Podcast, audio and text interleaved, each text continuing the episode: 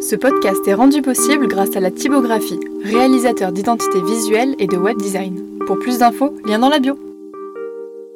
Si certains termes techniques ne vous parlent pas, on espère que vous trouverez les réponses sur Instagram, sur le post dédié à l'épisode. Euh, plutôt cave ou vigne? Vigne. Plutôt avec le feeling ou l'analyse? Euh, feeling.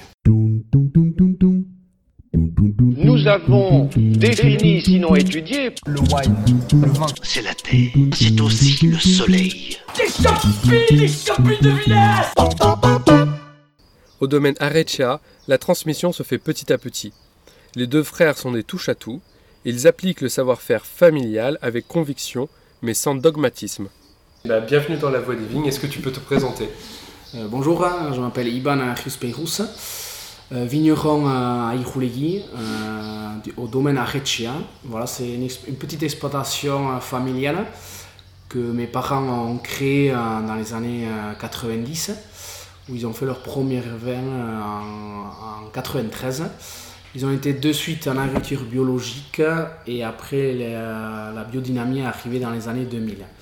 Arreccia, ça veut dire la maison de pierre. Parce qu'au Pays Basque, on est très attaché au nom de maison. C'est aussi important que le, le nom de famille.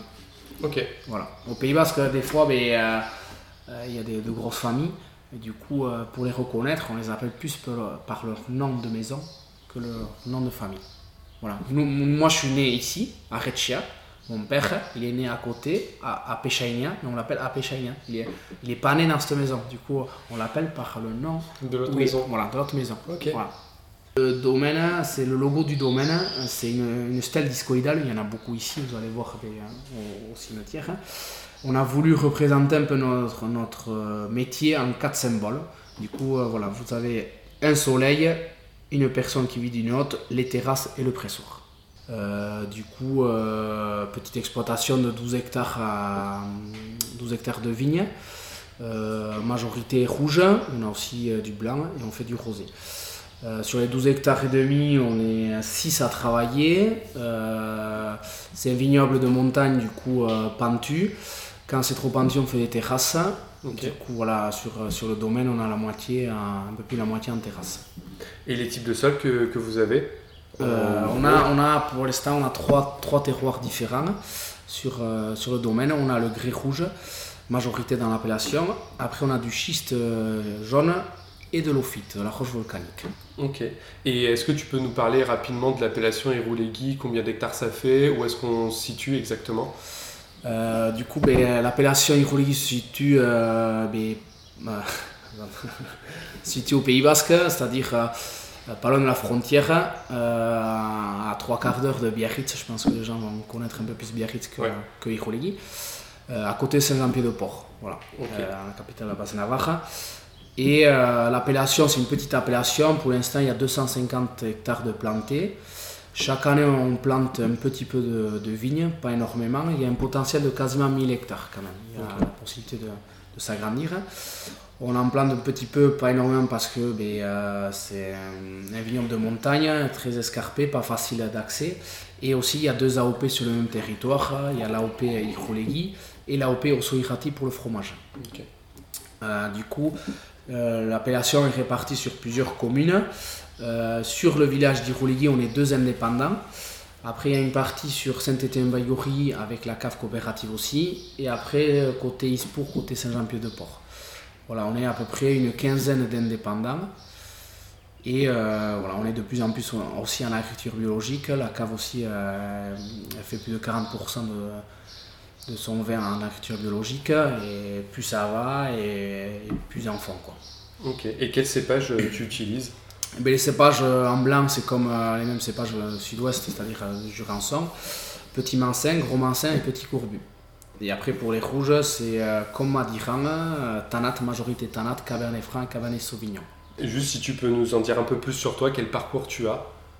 Euh, ben, moi j'ai un parcours euh, simple. et, euh, du coup, ben, j'ai tout de suite accroché euh, depuis tout petit. euh, J'adore le monde agricole et la vigne. Du coup, ben, j'ai fait un bac pro viti, à Riscle. Et après, j'ai commencé un, peu, un BTS que j'ai pas, j'ai pas fini parce que bon, j'étais pas très scolaire. Moi, je préférais faire les choses, j'apprenais plus facilement comme ça. Du coup, ben, je suis parti 7 ans chez, chez Jean-Marc Russot, à la domaine La Rédia à Jurançon. Du coup, euh, et pendant ces 7 ans, j'ai pu aussi faire deux vinifications en Corse, une en Corse chez Canarelli et l'autre à Bergerac chez De Conti, Tour des Gentres. Et du coup, après ces 7 ans, ben, voilà, j'ai voyagé un petit peu comme ça en sac à dos. Et après, je suis revenu en 2015, vraiment au domaine. Et du, coup, euh, et du coup, mon frère m'a rejoint en 2017 et en 2019, on s'est installé.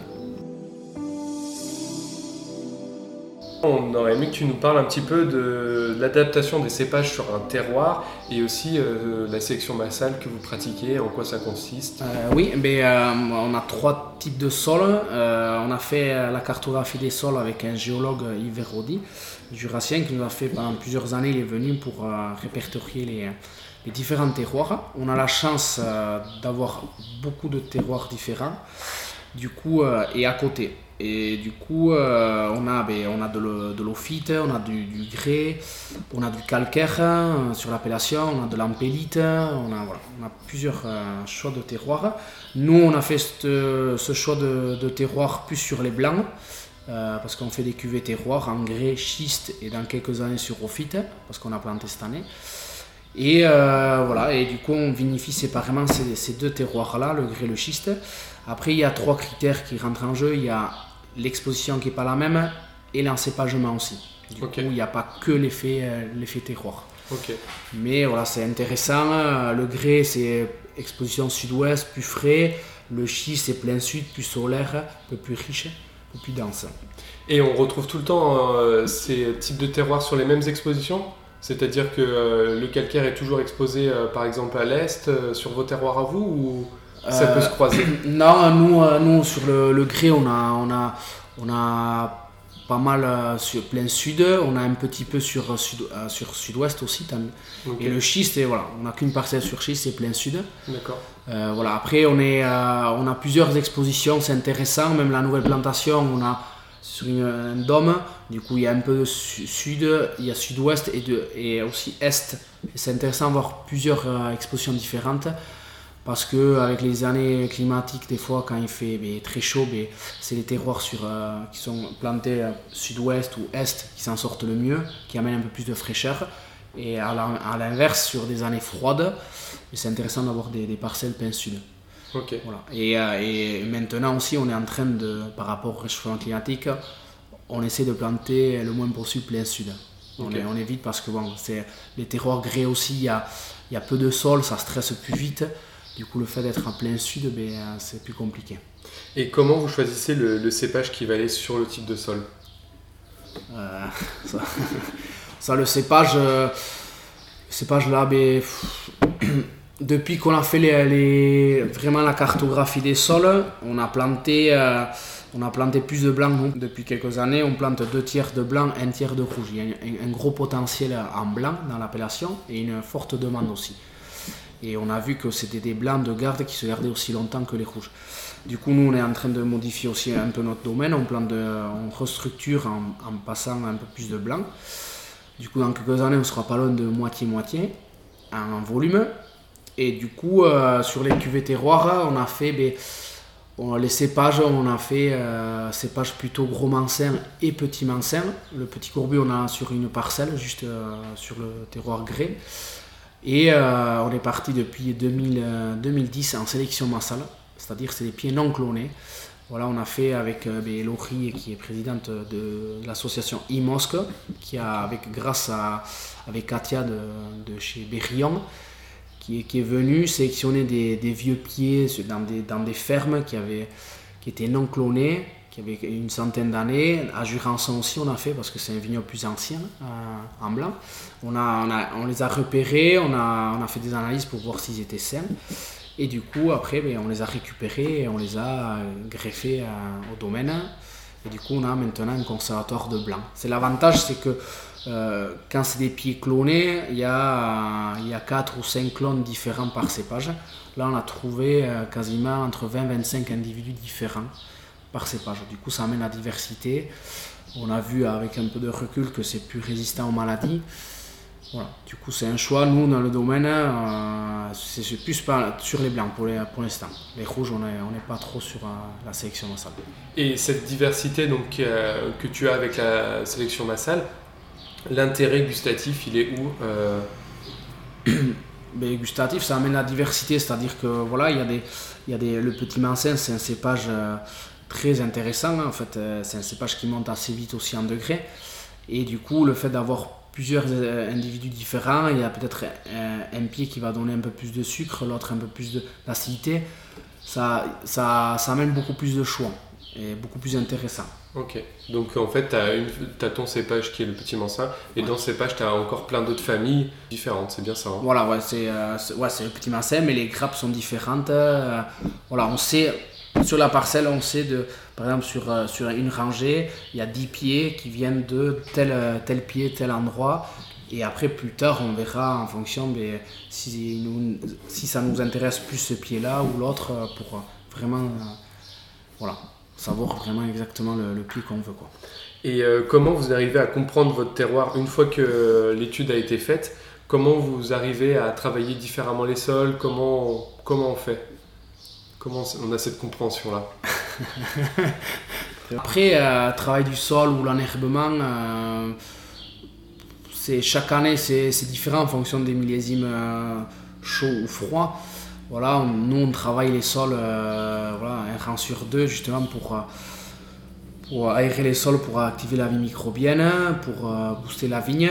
Et après, l'autre partie enherbée forcément parce qu'il ben, faut passer pour traiter, vu que c'est pentu, c'est dangereux de, voilà, de rouler sur, des, sur les rangs à travailler.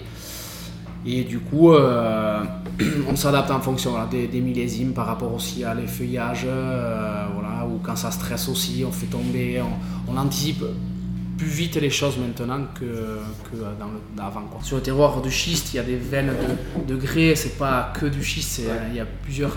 Et après, on peut pas, on n'a pas fait exactement, il faudrait pour comparer les deux terroirs, il faudrait le, même, le même encépagement et les mêmes expositions pour comparer exactement euh, ce que le terroir apporte euh, à la vigne et au vin. Quoi. C'est vraiment, euh, c'est pas évident. Quoi. Pourquoi ne pas faire appel, par exemple, à d'autres cépages? Ben ouais, le Cabernet Sauvignon, euh, voilà, c'est un super cépage, mais qui a besoin de, de soleil et qui n'aime pas le stress aussi. Stress hydrique, et voilà, il faut avoir un peu de sol. Malheureusement, nous, on l'a planté ben, dans les endroits où il y a peu de sol, où il stresse, et dans une autre parcelle aussi où il y a peu de soleil. Du coup, euh, voilà, on l'a planté au moins endroit, le pauvre. Du coup, euh, on, le restructure en passant, on est passé en blanc, on a, on a, on a fait du surgreffage en place. Du coup, on modifie. Après, le Sauvignon, il nous en restera un petit peu. Peut-être plus tard, on le plantera, mais dans, vraiment dans, dans un terroir où il y a du sol et euh, assez bien exposé. D'accord. Donc on peut faire appel à d'autres cépages, mais sous certaines conditions, quoi. Voilà. Après, voilà, la majorité ici dans les domaines, euh, voilà, le Sauvignon, malheureusement, on plante de moins en moins. C'est plus le Cabernet Franc. C'est un cépage euh, plus approprié pour moi ici. C'est important d'avoir le tanat, c'est ce qui amène voilà, la rondeur, les tanins. Mais euh, le cabernet franc est important parce que c'est ce qui amène aussi la fraîcheur. Et bien maintenant, est-ce que tu pourrais nous parler de tes vins, des différents types de vins que, vous produisez? D'accord. Mais euh, du coup, ben, on fait euh, trois blancs, un rosé et quatre rouges maintenant. Du coup, voilà. Là, on fait le, premier blanc, c'est la cuvée Ego ça veut dire Ego ça veut dire le blanc du sud en basque. C'est l'assemblage de, des deux terroirs, grès et schiste. Et voilà, l'encépagement est à peu près bon, 50% de gros mansins, 30% de petits mansins et 20% de petits courbus. Euh, du coup, ça, c'est un élevage euh, quasiment un an en foudre ou demi-nuit. Et euh, là, voilà, on est sur le 2019. Et après, les deux autres blancs, on a séparé depuis, voilà, depuis quelques années. On a voulu séparer et faire des cuvées terroirs. Euh, du coup, une de grès et une de schiste qui est levée pareil un an que en foudre par contre ça. Et après, c'est laissé un an en bouteille avant de le commercialiser. Voilà. Et là, par contre, il n'y a pas de petits courbus. C'est gros mansin et petit mansin dans les deux terroirs. Voilà. Et ça, c'est un peu plus des vins de gastronomie. Voilà, attendre aussi. Voilà. Les, les blancs de l'appellation sont des blancs de garde, ils se gardent facile 5-10 ans, voire plus. On a assez de recul maintenant pour le dire. Quoi. Et pour les rouges? Mais les rouges, euh, on fait ben, le rouge Arrecchia. Le rouge Arrecchia, c'est euh, un rouge sur le fruit, assez léger. euh, là, on est sur le 2019. Là, il y a les trois cépages, pareil. Mais majorité Tanat, à peu près de- un peu plus de 70% de Tanat. Et après 20% de Cabernet Franc et 10% de Sauvignon. Et ça, c'est élevage en cuve, euh, majorité cuve béton. Euh, ça dépend, euh, les élevages là, ben, ça va être élevé un an, ça va être mis en bouteille parce que c'est un millésime assez léger. Du coup, euh, l'élevage varie entre un an et 18 mois. Ça, c'est pour le premier rouge. Le, deuxième rouge, c'est la cuvée Aïtsa. Aïtsa, ça veut dire le chêne en basque, parce que forcément, c'est élevé en fût de chêne. Ça, c'est une sélection de parcelles, un peu plus exposée plein sud, avec un peu plus de structure. Là, il y a 85% de, de un peu plus tannique, et le reste en cabernet franc. Il n'y a pas de sauvignon. Ça, c'est élevé quasiment 18 mois en, euh, en barrique. J'ai mis de barriques neuves justement pour pas boiser nos vins. C'est toujours des barriques de 2 à 3 vins. Et voilà, ça c'est voilà, un rouge euh, de garde. Là, on est sur le 2016. Millésime assez tannique, assez riche. Euh, et ça, c'est le plus accompagné à la viande un peu plus forte, tout ce qui est gibier, agneau, côte de bœuf et tout ça. Ok. Des, des viandes grasses. quoi. Et après, on fait la dolia depuis 2014. Dolia, c'est-à-dire euh, un amphore en terre. Avec la, voilà, mon père a créé, euh, voilà, c'est une dolium avec euh, la poterie Goicoechea. Et depuis, voilà, du coup, on fait, là, on est actuellement sur le 2020 qu'on vient de mettre en bouteille. Là, il y a les trois, trois cépages aussi. Euh, non, pardon, deux cépages, euh, Tanat et Cabernet Franc, il n'y a pas de Sauvignon, 80% de Tanat et 20% de Cabernet Franc. Ça, c'est l'élevage entre 4 et 6 mois. Euh, voilà, c'est, c'est, on cherchait à faire un vin sur, aussi élégant, sur le fruit, assez complexe. Euh, ce qui est intéressant dans une dolia, c'est que c'est très poreux, ça évolue très très vite, ça assouplit énormément les talents. Vu qu'on en a un peu dans l'appellation, c'est, c'est pratique. Et comme le tanat aussi, c'est un cépage qui a besoin d'oxygène, qui n'est pas sensible Ok. l'oxydation, comme le petit Vincent aussi, pour les blancs. Du coup, voilà, ça c'est la Dolia, c'est notre contenant. Et après, on a depuis, ben, qu'on n'a pas mis en bouteille, qu'on mettra fin août, c'est Chomeaka, euh, Bourdinaria, qu'on appellera Bourdinaria, c'est-à-dire euh, l'ophyte en basque. Ok. Euh, 2019, voilà, ça c'est sur des vieilles vignes qui ont une cinquantaine d'années. Et voilà, là c'est un mélange de Cabernet Franc, Sauvignon et Tanat. Voilà. Ok. Et après, il y a le rosé. On fait le rosé dans l'appellation. C'est un rosé euh, assez, assez foncé quand même. C'est euh, parce qu'il y a une macération d'une nuit dans le, pressoir avec les tanates, justement pour extraire la couleur et les tanins. Voilà, c'est un rosé gastronomie, accompagné à charcuterie. Voilà. C'est pas un rosé piscine. Et si on veut goûter vos vins, comment on fait? Où est-ce qu'on peut les trouver? Et ben, on peut trouver, ben, on fait beaucoup de ventes directes et après euh, chez cavistes en France et restaurants. Euh, après ça, euh, voilà. Et après on vend aussi à l'étranger, euh, voilà, entre 15, euh, 15 et 20% euh, à l'export. Ok. Et est-ce que tu peux nous donner une fourchette de prix de vos vins Et bien ça, ça va de 12 euros pour le rosé jusqu'à 29 euros pour les vins. Cet épisode vous a plu, n'hésitez pas à en parler autour de vous et à nous laisser vos commentaires sur la page Instagram de l'émission.